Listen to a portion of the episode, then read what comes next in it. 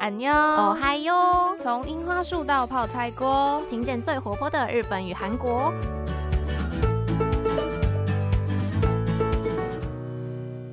여러분안 녕， 苏记米哒。大家虽然从声音上应该听不出什么不太一样的地方，但其实呢，秀智现在人已经在韩国了，哇！对，其实秀智大概在一个礼拜前就从台湾出发到韩国来。那不知道大家听到这样的消息，会不会觉得说，诶，最近韩国的疫情不是也蛮严重的吗？那秀智怎么会就是选择在这个 timing，然后飞到韩国去呢？其实这就要讲到大概一年多以前了。秀智是一直都把交换学生放作是。大学生活里面一定要实现的一个目标。那我其实原本呢是计划在去年的这个时候要来韩国的，但是那时候就是疫情算是比较比较早期嘛，比较初期，所以未知的部分还很多。虽然现在跟去年的这时候相比又严重更多，但是那时候毕竟大家都是第一次遇过，所以。当时呢就想说，诶，那不然就等等看好了，再过一年应该会好转吧。所以我去年的时候就放弃了交换学生的资格。那今年呢，像大家所知道的一样，是并没有好转。但秀智实在是也是挣扎蛮久的啦，但最后就想说，嗯，不要放弃这样的机会，所以就还是来了。所以今天呢是没有一个非常特定的主题，不过就想要跟大家分享一下，我在这个时间点来到韩国有什么样的感受，或者是因为疫情的关系，准备出国的过程有哪些需要注意啊，或是有什么样子的经验可以跟大家做分享。那首先呢，就是在整个的准备过程中感受最深的，其实是。大家原本对于出国这件事情，应该都觉得是让人非常期待，然后会很心里很悸动的一件事嘛。毕竟是到一个不是像台湾跟台湾非常不同的国家去玩也好，或者是去见见亲人、见朋友，或者是像秀智现在来求学。但是因为疫情的关系，出国这件事情，它就。算是多了非常多的步骤。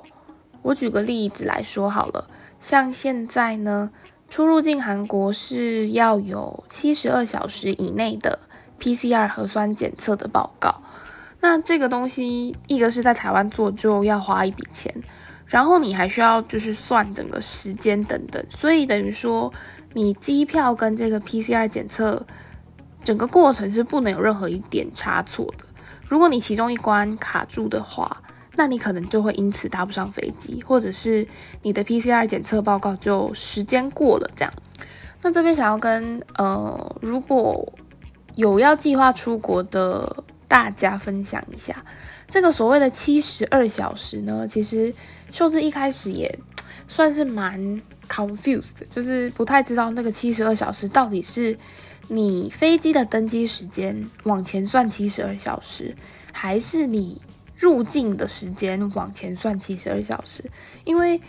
做这个检测蛮贵的嘛，所以如果你时间不小心搞错的话，就等于是白做了。所以这边跟大家分享一下，秀智呢是八月十五号下午一点，台湾时间下午一点的飞机。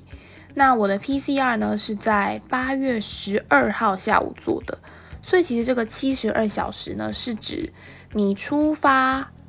当天往前算三天，等于说我只要是十二号的零点零零分之后做的就 OK，不是说要真的把呃上飞机的时间或是入境的时间往回推七十二小时这样。所以如果大家在这个部分有点疑惑的话，希望可以帮助到各位。那除了 PCR 之外呢，还有很多检查的部分，像是一些学校要求的肺结核啊，或者是德国麻疹的注射证明等等。那在台湾的时候，不太需要跟别人特别证明你有打过什么样子的疫苗或做过什么样的检查嘛。但是因为你现在要到国外去，所以这些资料你就是等于说要去把它申请出来，然后又要英文的，所以过去没有做过这些事情，现在在经历的时候就会觉得天哪，也太琐碎了吧！就是真的有很多很细微的事情是你又不能不去做。但在做的当下，你又会觉得以前出国都没有这么麻烦，为什么现在要做这么多事情？所以秀智其实，在大概快要出发前的一个礼拜，我自己的心情是蛮怎么讲，就是已经没有什么期待感了，因为很多的期待感跟那种心动的感觉，其实都被这个很琐碎的步骤给抹杀掉了。所以我其实也觉得，好像没有出国之前有过这样子比较。嗯，不期待，然后甚至是偏有一点点负面的心情的感觉，所以不知道有没有人也是在疫情期间有出国的经验，或者是跟秀智类似的这样子的选择。那不知道大家在准备的过程中，是不是也会觉得啊，因为疫情的关系，真的让出国这件事情变得跟过去很不一样。那接下来就是经过了好长一段时间的准备。包括还要隔离呀，毕竟现在亚洲国家都还是要隔离十四天，所以隔离的住所要怎么处理，要住在哪边等等，这些事情终于都搞定了之后，就是到了出发当天了。那其实该怎么讲，心情也是蛮微妙的，毕竟也是从二零一九年之后两年多再次踏上飞机。不过其实踏上飞机这件事情本身。是没有太多的不一样啦。我觉得整个入关啊，然后审查的过程到上飞机、下飞机这些步骤，其实都跟以前没什么太大的差别。那这边要跟大家分享的就是，现在这个时间入境韩国到底在海关的部分有哪些步骤要过呢？所以就直接把时间拉到秀至八月十五号入境韩国的那个场景喽。那我这一次去的时候，嗯，是周日的班机，那人呢是没有到非常多啦，大概一整台飞机坐了三分之一左右，那大部分还是韩国人比较多一点。那入境之后呢，首先当然就是那入境之后呢，当然就是你要先在飞机上填妥呃入境卡申报表。另外还多了两张是登记自己的健康状况的表格，还有另外一张是调查你接下来十四天隔离的住所在哪里啊，然后有谁当做你的联络人、保护人这样。那这些资料都填好之后呢，一入关就会先要你下载一个防疫的 APP。那防疫之后呢，就会进到一个有蛮多类似那种。军人的地方，那他们就会根据你资料上面填的联络方式，去打电话给所谓的保护人，说，诶，确定是不是有这个人要来韩国啊？然后他隔离的地方你知不知道？等等，就是做一个确认的动作。不过其实秀智并没有被打电话啦，我也不知道为什么，就是他看一看我的那个隔离的住所，然后看一下电话，他就放我走了，所以我其实是没有被打电话的。不过根据一些同行的朋友分享，就是确认一下你的名字，然后知不知道你要来韩国，大概就这样而已，也不是什么太嗯刁钻、太麻烦人的问题。那接下来进海关等等。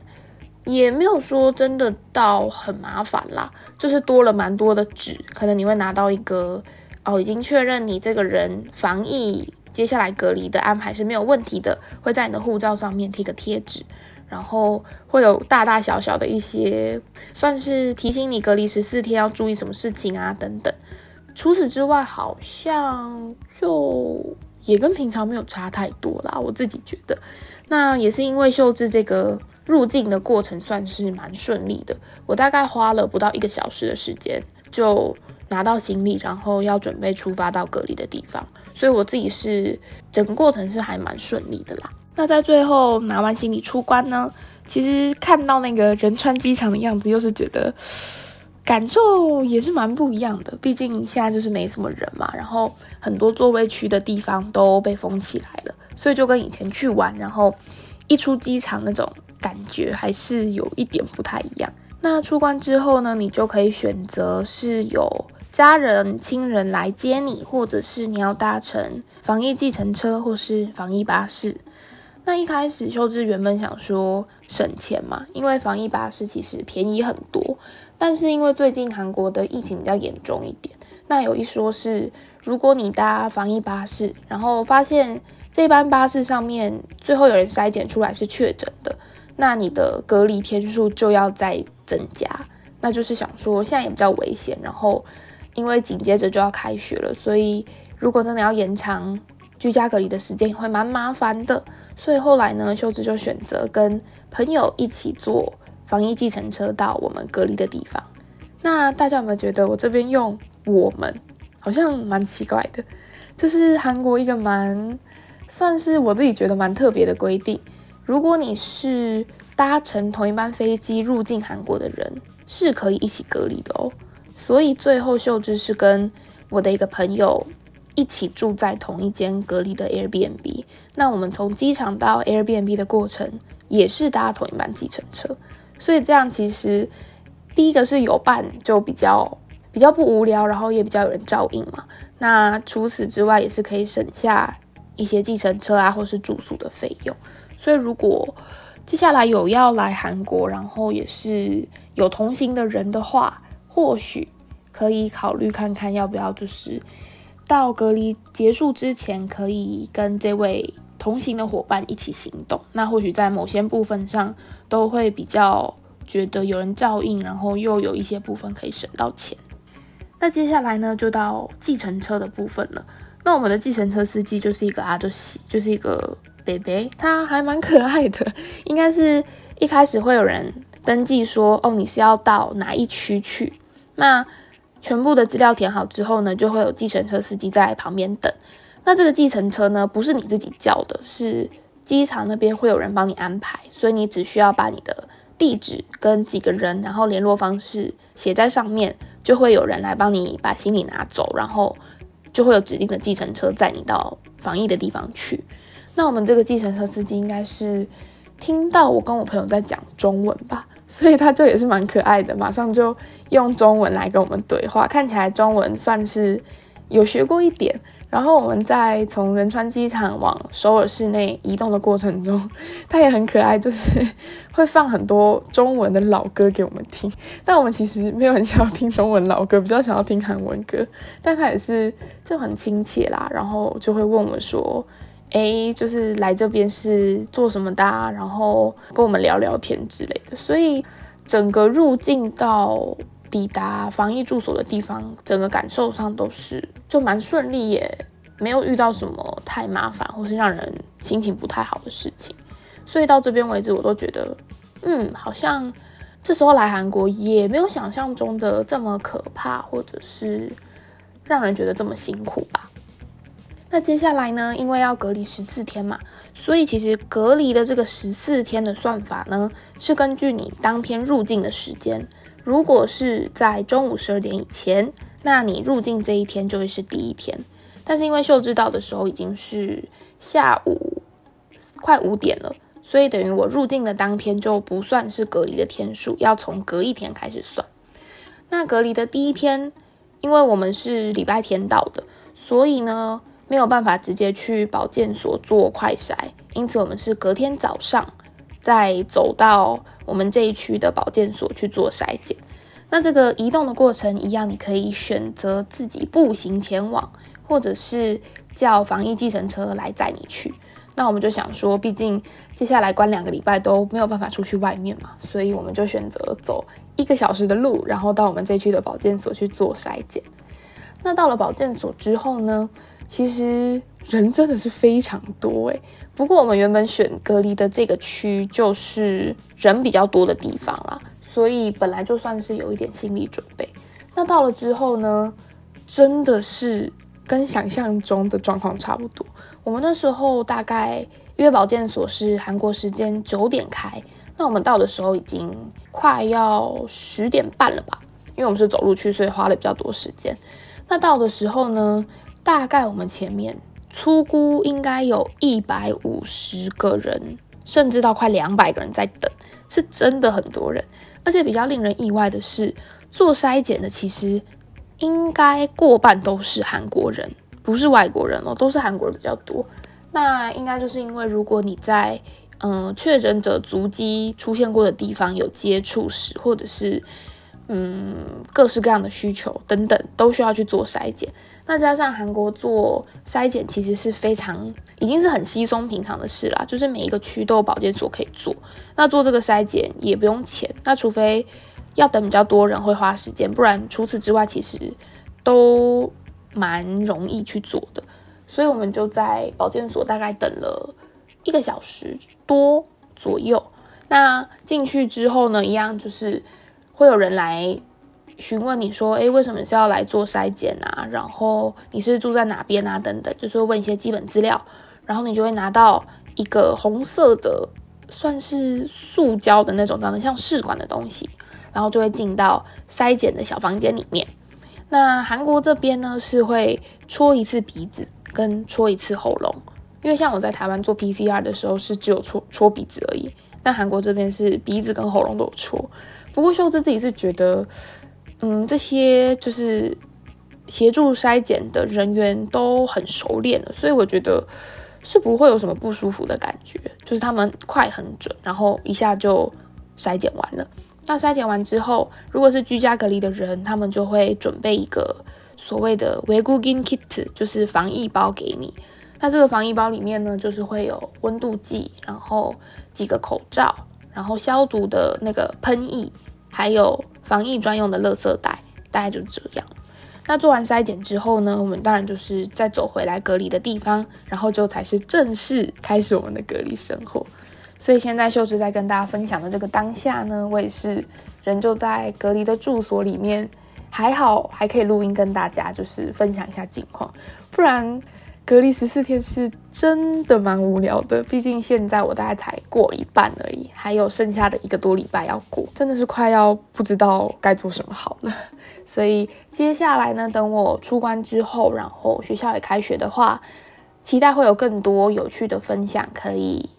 告诉大家。那毕竟我现在人也在韩国了，所以一些关于韩国的。内容啊，或是题材，甚至是一些韩国的近况等等，都可以是我自己亲自去体验、亲自去感受之后，再来跟大家做分享。那当然，如果各位有什么好奇，或是想知道韩国现在怎么样啊，也非常欢迎跟秀智我来做个联系，就是可以在 Instagram 找到我们，那我们就随时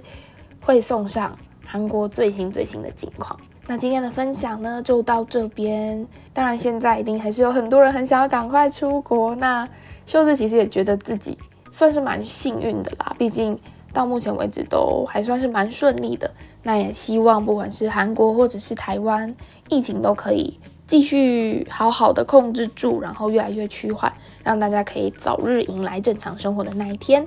那我是秀智，安妞。